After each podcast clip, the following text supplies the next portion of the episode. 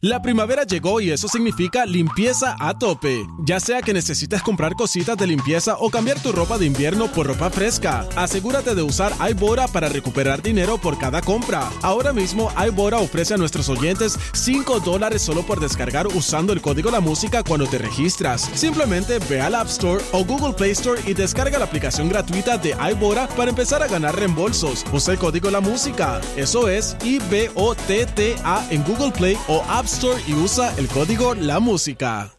La primavera llegó y eso significa limpieza a tope. Ya sea que necesites comprar cositas de limpieza o cambiar tu ropa de invierno por ropa fresca, asegúrate de usar iBora para recuperar dinero por cada compra. Ahora mismo iBora ofrece a nuestros oyentes 5 dólares solo por descargar usando el código La Música cuando te registras. Simplemente ve al App Store o Google Play Store y descarga la aplicación gratuita de iBora para empezar a ganar reembolsos. Usa el código La Música. Eso es I-B-O-T-T-A en Google Play o App Store y usa el código La Música. El aplauso, señoras y señores, Esta es la verdadera y pura emisora de la salsa de Puerto Rico.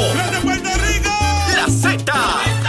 WZNTFM 93.7 San Juan, WZMTFM 93.3 Ponce y WIOB 97.5 Mayagüez. La que representa la isla del encanto. De aquí para el mundo. A través de la aplicación La Música Z93. Tu, tu emisora nacional de la salsa. Estás con Nación Z Nacional por el Habla Música y Z93. Comenzamos nuestra segunda hora aquí en Nación Z Nacional. Soy Leo Díaz. Ya llegó al estudio el doctor González Cancel, como siempre, bisturí en mano, ready para operar y hacer el trasplante que corresponda. Sin pelos en la lengua. Es esa otra cultura, la cultura de la violencia, donde ver asesinar a alguien es algo muy sencillo. Leo Díaz en Nación Z Nacional por Z93.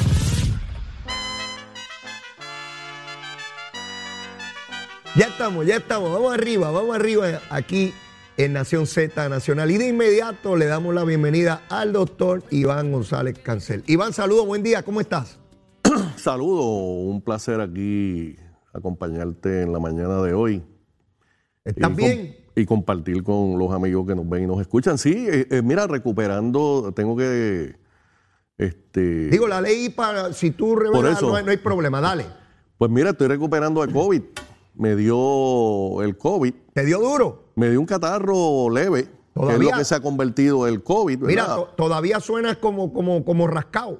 Pues sí, estoy, pero fue un catarro leve, nada, quería llamar la atención a los amigos que nos ven y nos escuchan. Ajá. Este Fauci ya lo acaba de decir que la época de la pandemia ya eso pasó, ¿Ok?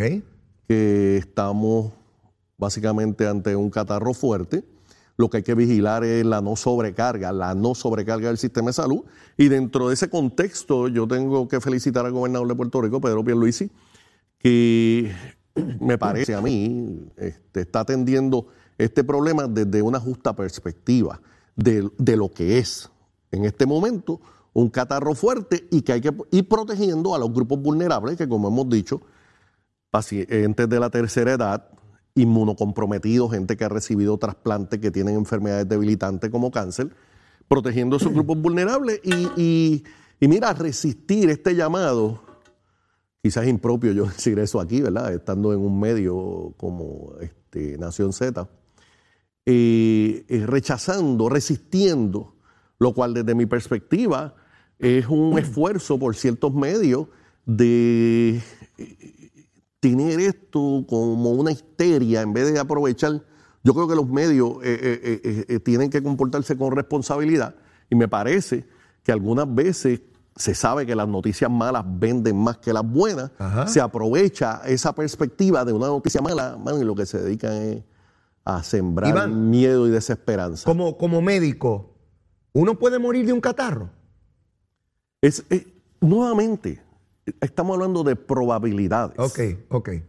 Y se sabe hoy en día, por ejemplo, particularmente la población de gente joven, se ha criticado la asistencia a espectáculos que están, que se sabe que la demografía de esos grupos es entre 22, 23 años hasta, hasta 45, 50 años. En ese grupo demográfico, el COVID no es otra cosa que un catarro. Ok.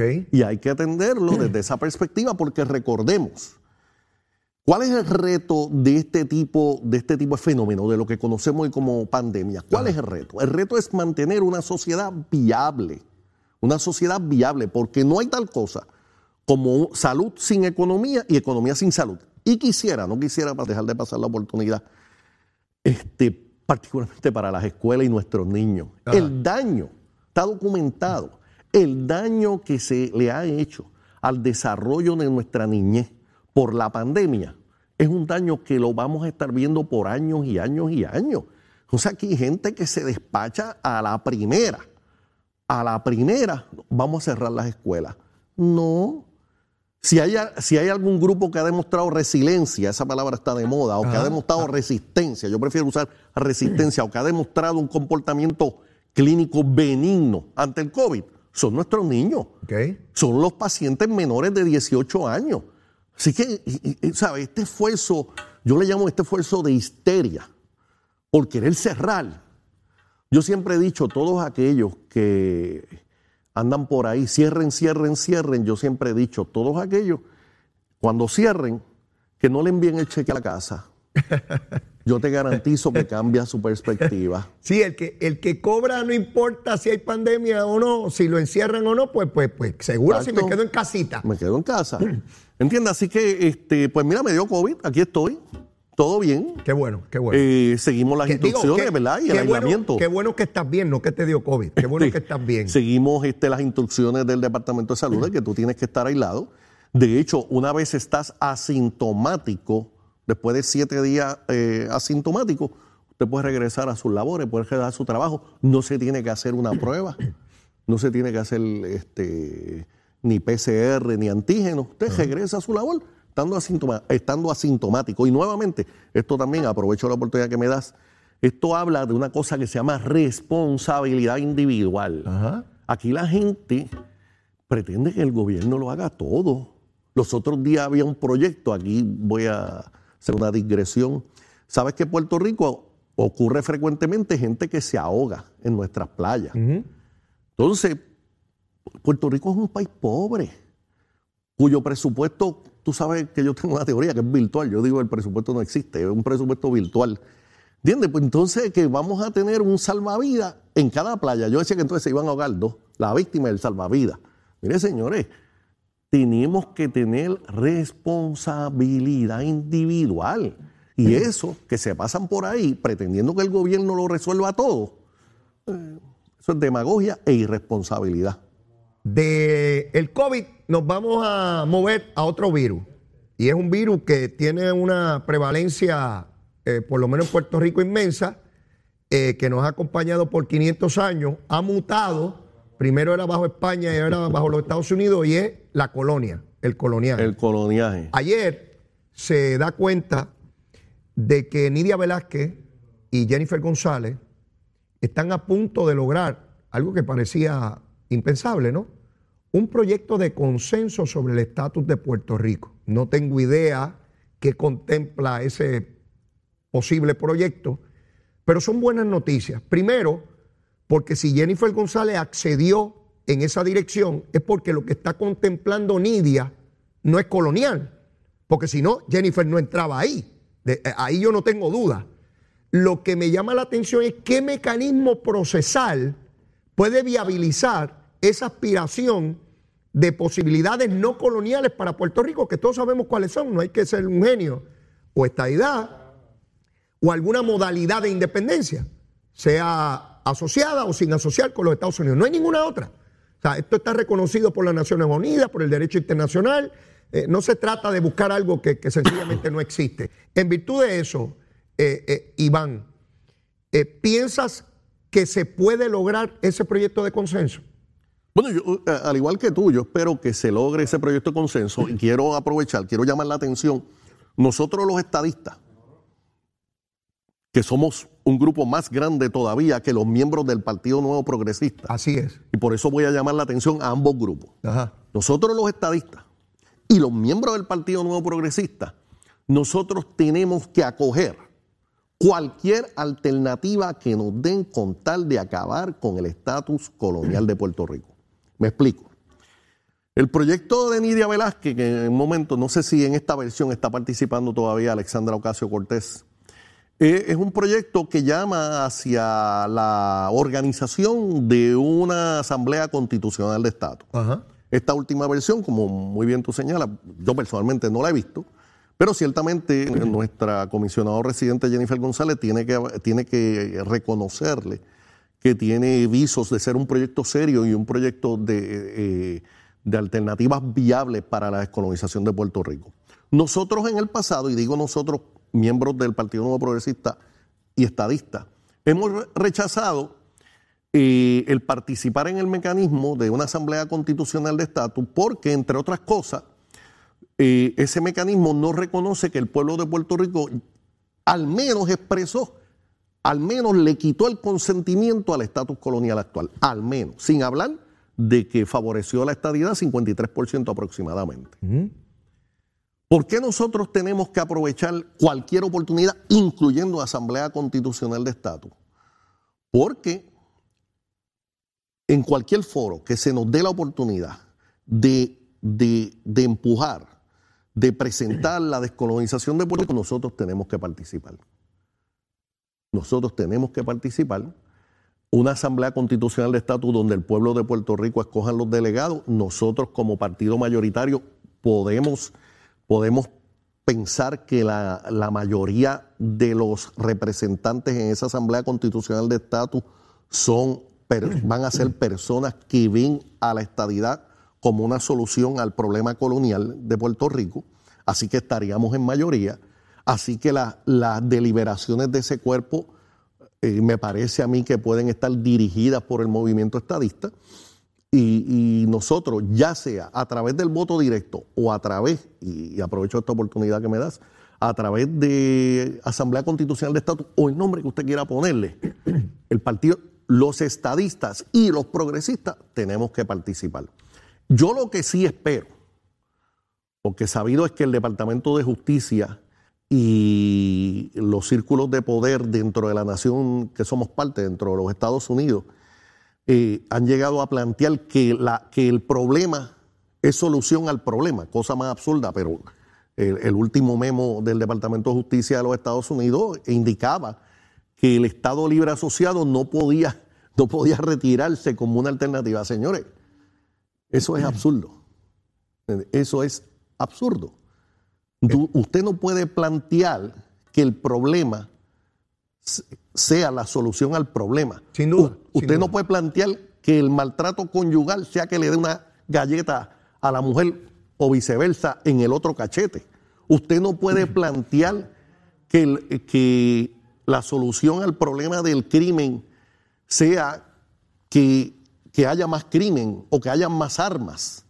¿Entiende? Y así no se puede plantear que lo que conocemos como el Estado Libre Asociado de Puerto Rico, que no es otra cosa que un nombre rimbombante para el estatus colonial de Puerto Rico, los independentistas, por cierto, siempre lo rechazaron, siempre lo denunciaron, particularmente la figura de Albizu Campo, este, era un engaño y sigue siendo un engaño como solución al problema colonial de Puerto Rico. Así que yo espero, yo, como, como bien indicaste, no hemos visto cuál es la versión final, No.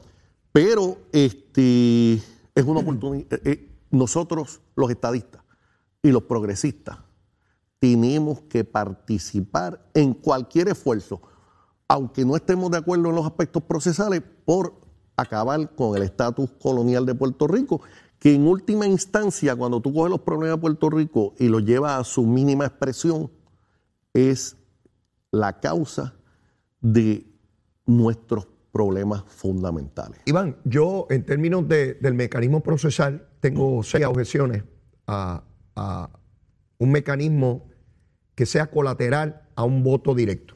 Siempre, siempre lo he tenido, sea en este o en cualquier otro evento.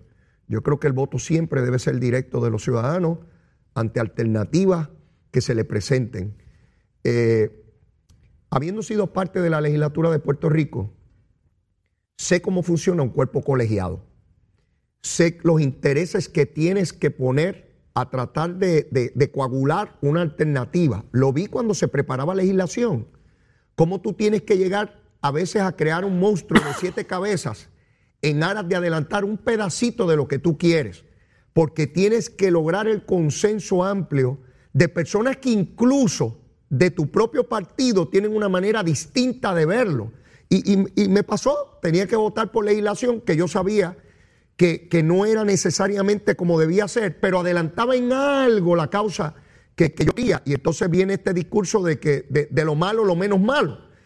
Y, y- y cuando se dan estos intereses particulares, donde ya esas personas se retiran a ese cuarto, a esas reuniones, entran otros elementos personales, de grupo, de afinidad, de tiempo, que, que a mí no me gustan. Te lo digo realmente. No te estoy diciendo con esto que lo descarto, ¿verdad? Y que, que imposible de no participar porque se presenta una disyuntiva como la que tuvo don Luis Aferré y García Méndez, donde si participaban o no en aquella consulta que planteaba el Partido Popular. De ahí sale el PNP, donde don Luis sí participó y su grupo, con Carlos Romero Barceló, Hernán Padilla y Baltasar Corrada de Río, y donde quedó atrás García Méndez. Ahí surge el PNP.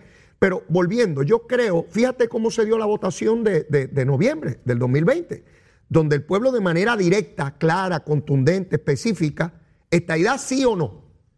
Y el 52.6 dijo, mire, estadidad, y estoy de acuerdo contigo, el movimiento estadista ya es más grande que el Partido Nuevo Progresista. Los números están ahí, no te lo inventaste tú ni me lo inventé yo. Los datos, eh, la métrica está ahí. Otra vez, ¿cómo lograr que pase la comisión de recursos de la Cámara? ¿Cómo lograr que pase el umbral de la Cámara de Representantes para entonces ir donde el gigantesco Senado federal, donde los escollos son realmente eh, dramáticos? Porque podemos lograr algún consenso en los demócratas, pero Iván, los republicanos están muertos del miedo de que Puerto Rico sea un estado demócrata. Y si yo fuera legislador en Puerto Rico y me dicen, Leito, vamos a hacer este municipio nuevo, que, que- que- que los electores son populares, y voy a decir, tú estás loco, pero ¿cómo yo voy a crear un municipio en contra de mis propios intereses? Pues así operan demócratas y republicanos. Así es la política, ¿o no, Iván? Lo que pasa, Leo, que ese es un, eh, esa afirmación tuya, eh, con el respeto que tú me mereces, es errónea. Ajá. Nosotros tenemos que convencer, tenemos, yo digo, presentando los datos, presentando nuestra idiosincrasia, presentando lo que es nuestro estilo de vida. Ajá. El decir mañana que Puerto Rico se convierte en Estado y que va a ser un Estado demócrata, eso es el mismo, aplica el mismo principio que cuando Hawái y Alaska se hicieron Estado. Cuando Hawái se hizo Estado, se hablaba de que iba a ser un Estado republicano y Alaska de que iba a ser un Estado demócrata. Pues sabes que la historia ha probado que eso que, eso que dijeron, esa afirmación en aquel entonces, totalmente equivocado. Y Puerto Rico eminentemente es un pueblo conservador. Nos guste o no nos guste, esa es la realidad. Ajá. Y, y eh, me parece a mí que eh, eh, dar por sentado que Puerto Rico va a ser un Estado demócrata, mira, es el mismo, es el mismo error que comete Biden con los hispanos. Como tú sabes, últimamente eh, los números señalan que el Partido Demócrata, en particular la presidencia de Joe Biden, pierde adeptos dentro de los hispanos. ¿Por qué? Porque evidentemente el, el pueblo hispano es un pueblo conservador. Puerto Rico me parece que se ajusta a esa definición y nosotros tenemos que ir al Congreso y ese mito, porque me me parece a mí que es un mito, eh, de, que, de que la suerte está echada y Puerto Rico va a ser un Estado que va a garantizar, yo he oído gente decir que garantizaría el dominio del Partido Demócrata en el Senado de los Estados Unidos por los próximos 50 años. Eso no es correcto. Pues mira, Eso no es correcto. Con tu explicación, con la cual yo estoy totalmente de acuerdo, pues no era que yo estaba erróneo. Lo que pasa es que tú estás identificando cómo combatir esa presunción de los republicanos, con lo cual yo estoy también de acuerdo. Esa es la visión que ellos tienen, Iván. Es evidente. Los demócratas ven en el distrito eh, eh, de Columbia, eh, allá en D.C., y ven en Puerto Rico la posibilidad de allegar votos y los republicanos ven la posibilidad de disminuir su poder e influencia en las esferas federales. Está de nuestra parte refutar, rebatir la presunción. ¿Cómo lo rebatimos? Pues no necesariamente como tú lo estás describiendo, porque entonces el miedo se va al otro polo, donde entonces sean los demócratas los que digan, no, no, gente son muy conservadores y se convierten en republicanos. Yo creo que la alternativa, y me puedo equivocar, por supuesto, está en tratar de demostrarles que Puerto Rico, en algunos asuntos, se convencerán de que los demócratas son una mejor alternativa para la necesidad inmediata que tengamos como Estado, y en otras serán los republicanos. ¿Y dónde queda el peso de la prueba? En cada uno de ellos, en la oferta que le hagan al pueblo de Puerto Rico. ¿Me sigue? Ahí yo creo que está la alternativa para que ambos partidos políticos entiendan a Puerto Rico hay que ganárselo en la raya, en cada elección. Y cada elección, cada evento electoral será distinto con resultados distintos. Pero más aún, eh, eh, eh, estoy totalmente de acuerdo contigo, pero más aún hay que la, el coloniaje no tiene cabida, como insinuó el juez Gorsuk, aunque me parece que fue una posición cómoda para él cuando critica los casos insulares. El, el pueblo americano, el establishment político americano, yo creo que el pueblo americano lo entiende, pero el establishment político americano, entiéndase la rama ejecutiva, la rama legislativa, y por qué no el Tribunal Supremo de los Estados Unidos, tiene que entender que la nación no tiene cabida para posesiones coloniales. No la tiene. Y el invento de territorio no incorporado de la corte del juez Tani, con los casos insulares, es, reflejo de una visión racista aceptada en aquel entonces. Como era aceptado el racismo en esa época, punto. ¿Entiendes? Y así mismo se aceptaba el coloniaje. Hoy en día se sabe el coloniaje es un crimen en contra de la humanidad que debe ser rechazado por todos, pero particularmente por aquella nación que representa la democracia en el mundo, que son los Estados Unidos de América. Así que nosotros, yo creo que nosotros tenemos que, ir trabajando en estrategia para promover ese mensaje, promover que esto hay que solucionarlo, promover, yo siempre lo he dicho, a veces nosotros, y me parece que el establishment político norteamericano funciona hacia eso, en, en mantenernos separados en Puerto Rico. Nosotros aquí en Puerto Rico, todos los puertorriqueños, o puedo decir el 98.5%, quizás todos, estamos de acuerdo en una cosa, queremos mantener una relación cercana, íntima con los Estados Unidos de América. Pues mira, vamos allí, todos juntos, mira, esto es lo que yo quiero contigo. ¿Qué tú estás dispuesto? Y que contesten la pregunta. Yo estoy deseoso de ver el proyecto, si finalmente se concreta, un proyecto de consenso entre Jennifer González y Nidia Velázquez, porque entonces habrá ocurrido algo sumamente importante para el pueblo de Puerto Rico.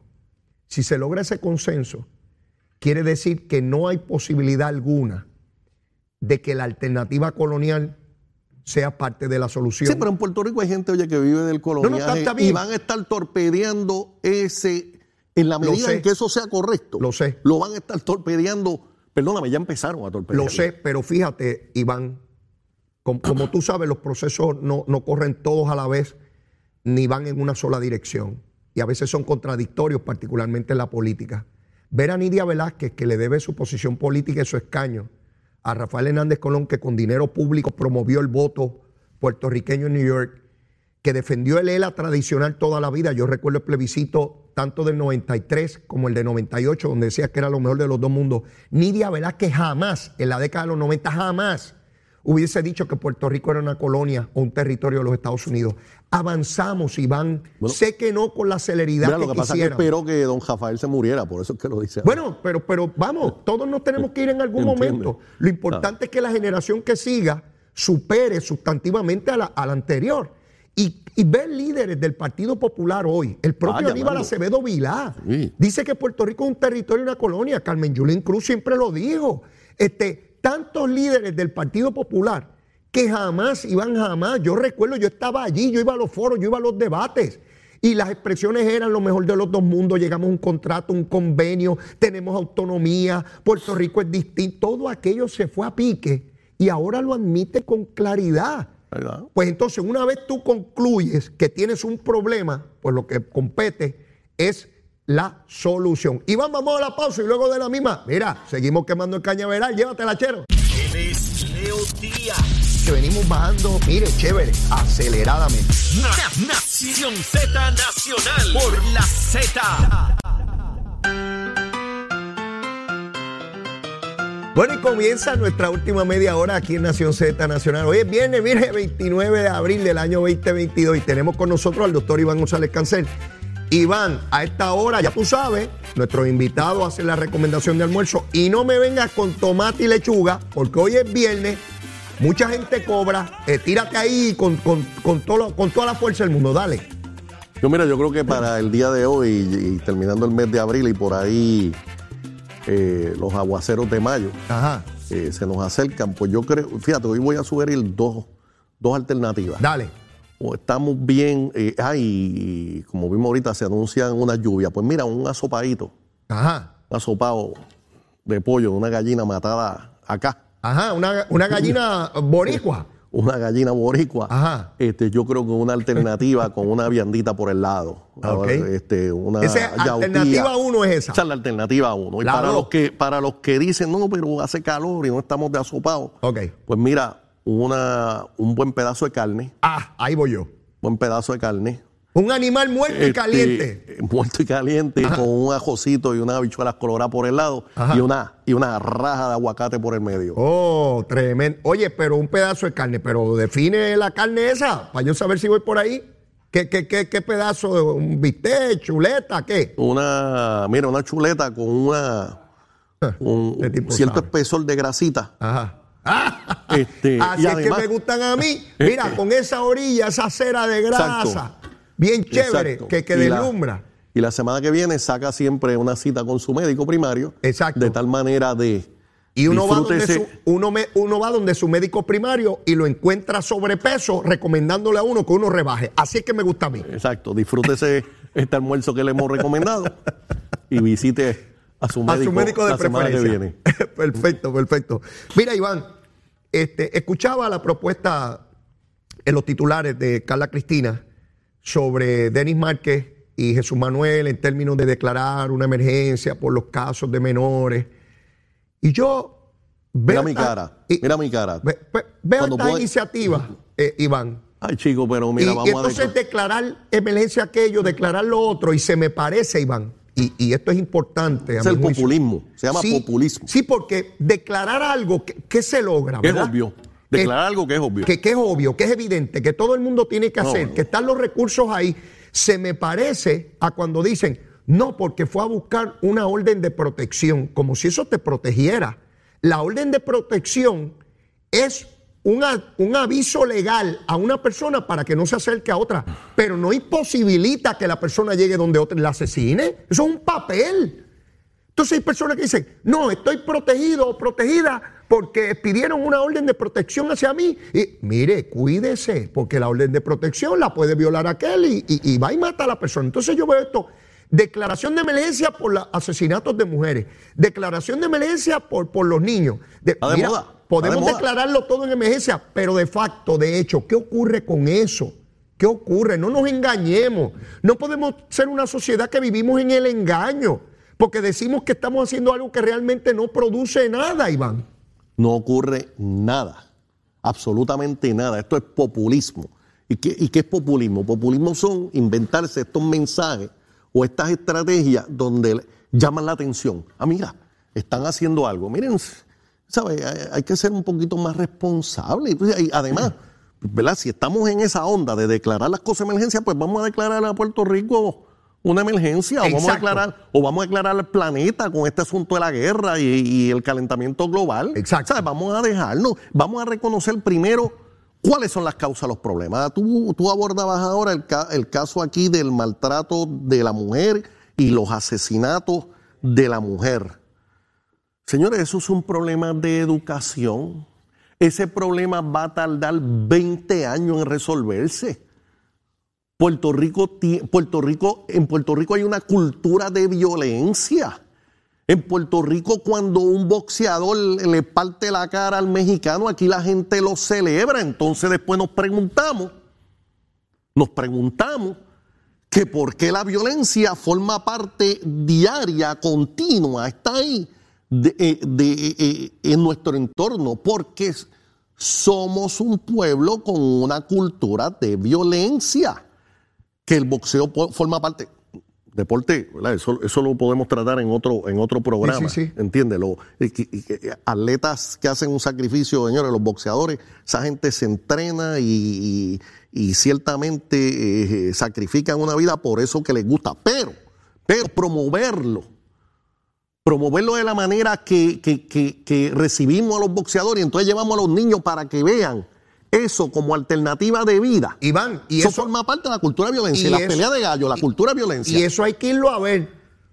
Lo que le compramos a nuestros hijos, las cajas de, de cuestiones de juego. Correcto. Quejas de tiro, de, de darse, de Y- golpear, de quién mató a qué. Desde que uno es chiquitito, desde que uno, digo, no, no en el caso mío, porque no existía, pero los niños ahora, Iván, desde pequeñitos, sentados frente a una pantalla de televisión jugando de quién mató a quién. Por ahora, eso, lo, Leo, pu- ahora lo pueden jugar y- con personas y- de fuera de Puerto Rico por, la eso- cuestión de internet. Y, y declaraciones de, que, de emergencia. No van a resolver nada. Nada, nada. Nada, nada. absolutamente nada. Eso, es una, vamos- eso es una mentira. Eso es una mentira. Una mentira, es Una demagogia, es, es, es el populismo en su Y máxima yo expresión. reconozco que los políticos, los gobernantes, ay, como no puedo controlar esto, pues vamos a declarar una emergencia. No, ¿Me están le cambiamos- declare emergencia? Oye, Dale con la emergencia. Le cambiamos el nombre al asesinato de mujeres, ahora es feminicidio. Sí, ahora es otra Como cosa. si hiciéramos algo con eso. Total. Que se mata una cada dos semanas. No ha cambiado ¿Entiendes? la Pues yo no, yo le llamo asesinato de una mujer. La como hay que llamarlo. La pregunta es, el que se dispone a, a- a matar a su compañera o su esposa, se detiene un momento y dice, ay, es que ahora es feminicidio, no la puedo matar. No, ya No. estaba ahí, ya estaba estatuido el delito de asesinato. Y, y la- y la- el maltrato y el asesinato es el reflejo de pobre educación que tuvo, de donde no se le inculcó el valor de que la mujer se respeta, de que la mujer es un igual. No es ni menos ni más, es un igual Lo del que le enseñaron De es que la, de- mujer es una posesión. que- Exacto, que eso es- fue lo que aprendió. Que, que esta yo le doy Y- cuatro galletas si no hace lo que yo digo. Y la violencia, y la violencia se hace, se- se- ese individuo se, eh, se crió, se desarrolló en un entorno donde la violencia era parte de las herramientas para solucionar problemas. ¿Entiendes? Educación. ¿Y por qué, educa- por qué la educación es el aspecto fundamental? Porque la educación es lo que le permite a usted que nos está viendo que su hijo salga de la pobreza. ¿Entiende? Por eso eh, el énfasis tiene que ser en educación, en nosotros transformar nuestro sistema educativo y hablarle con la verdad Iván, a la gente. Iván. Va a tomar 15, 20 años, pero Salud lo y podemos educación. hacer. Salud y educación son fundamentales, fundamentales. Pero en, en el caso de, de la educación, Iván, eh, eh, le da todas las posibilidades a- al ser humano. Al individuo. Yo noto en nuestra sociedad, Iván, y esto lo identifico, ¿verdad? Y quiero abrir ese, ese, ese debate contigo. Tú eres la persona para hablar de esto. Yo identifico, Iván, que en las sociedades modernas, particularmente en Occidente, a la luz de lo que sucedió en los Estados Unidos con todos estos programas de beneficio a las personas que menos recursos tenían después de la Segunda Guerra Mundial, aquí le hemos entregado la responsabilidad de todo al Estado. A los gobiernos, no importa si son PNP, populares, No, independentistas, demócratas o republicanos, liberales o conservadores, todo me lo tiene que resolver el gobierno. A mi hijo me lo tiene que educar el gobierno. Eh, eh, si van a matar a alguien, el gobierno tiene que evitarlo. Si yo voy a ser feliz es porque el gobierno me hizo feliz y si no porque el gobierno me hizo infeliz. ¿Cómo es posible que nosotros le deleguemos todo al Estado? Nunca yo soy responsable, Iván. Nunca yo soy. Nunca, nunca. Ni cuando guío mi carro, ni cuando compro mi casa, ni cuando educo a mis hijos, ni cuando me conduzco en la sociedad. Siempre es el gobierno. El gobierno siempre es el culpable. ¿Y cuándo rayos nosotros nos vamos a sentar como sociedad a decir, ¿y qué hago yo para que esta sociedad camine? ¿Verdad? Porque si yo voy a exceso de velocidad no es culpa del gobierno o es culpa del gobierno, Iván. Es culpa mía que voy guiando ¿Sabes cuál es negligentemente. una de las palabras más escuchadas en Puerto Rico en los medios? Ajá. Mis derechos. Ah, sí. Mis derechos. Sí. Mis derechos. Sí. Hay una que se la voy ahora a indicar a los amigos que quisiéramos que levantara la mano y yo no, indiquemos con los dedos de la mano cuántas veces la hemos oído en los últimos 10 años. ¿Cuál? Obligaciones. No, no, esa no. Mis obligaciones. Esa no, porque esa me, Mis me- obligaciones. esa me impone a mí trabajar, ser responsable, cumplir con todo lo que dice la ley. Es a rayo que yo cumpla con todo lo que dice la ley.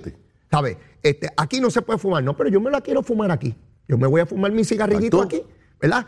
Es hasta 30 millas, no, pero yo voy a 50 millas, ¿ves? Aquí no puede haber un altoparlante, pero yo tengo boceteo, ¿verdad? Aquí no se puede hablar malo, pero yo grito lo que me dé la gana, ¿ves? Eh, Correcto. pe- pero es el Estado el responsable. Cuando venga un bandido en un carro a exceso de velocidad o guiando borracho, la culpa es del gobierno. No, la culpa es de ese bandido que va borracho ahí.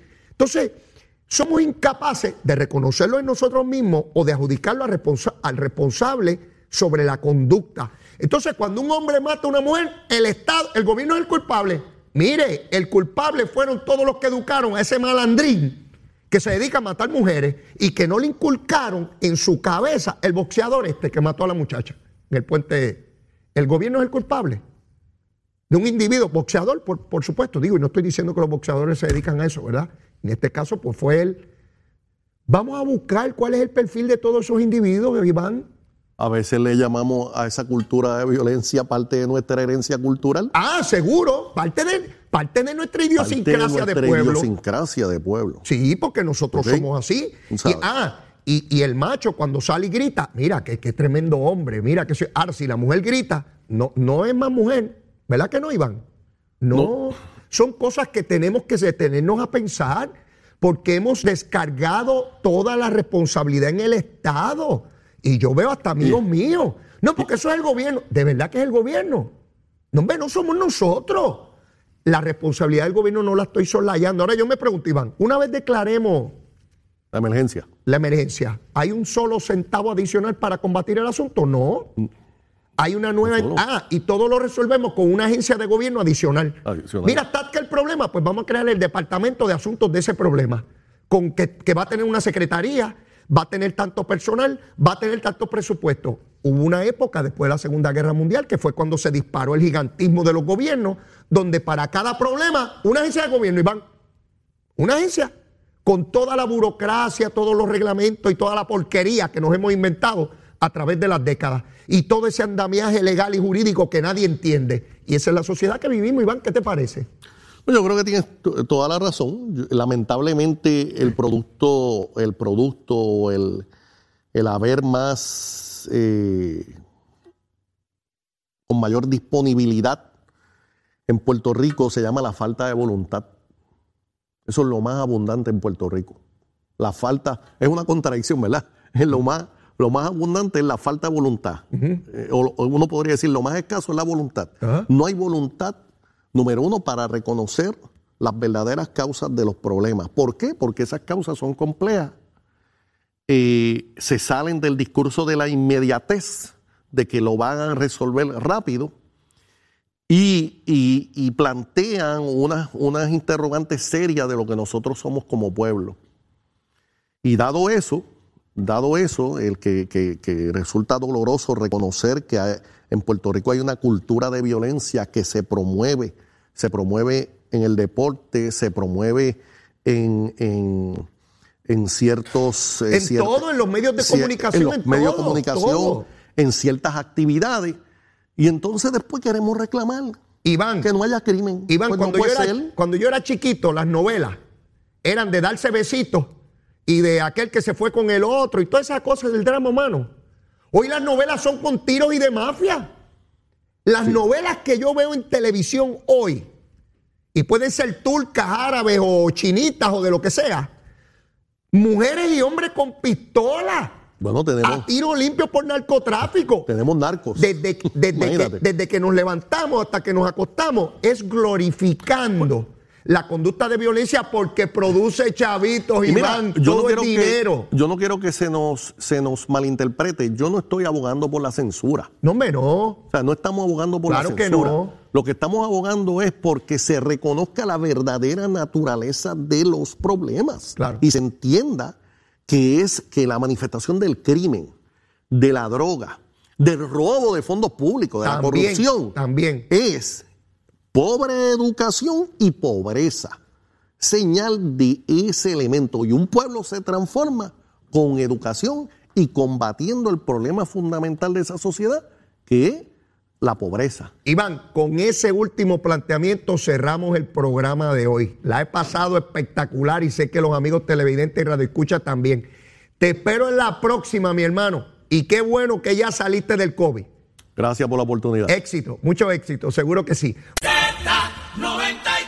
Bueno, sigue el asunto pendiente del alcalde de Trujillo Alto, José Luis, no se da cuenta de él, no aparece, supuestamente la semana entrante se va a reunir con la legislatura municipal, eh, hay señalamientos muy severos con relación a él, pero la opinión pública no va atrás de él, van hacia otro, tratando de desviar la atención. Vamos a ver, parece que va a haber movimiento prontito. Mire, yo no tengo tiempo para más. Hoy es viernes, despedimos, despedimos el mes de abril y ya la semana que viene el mes de mayo. Mire, si usted todavía no me quiere, quiérame que soy bueno.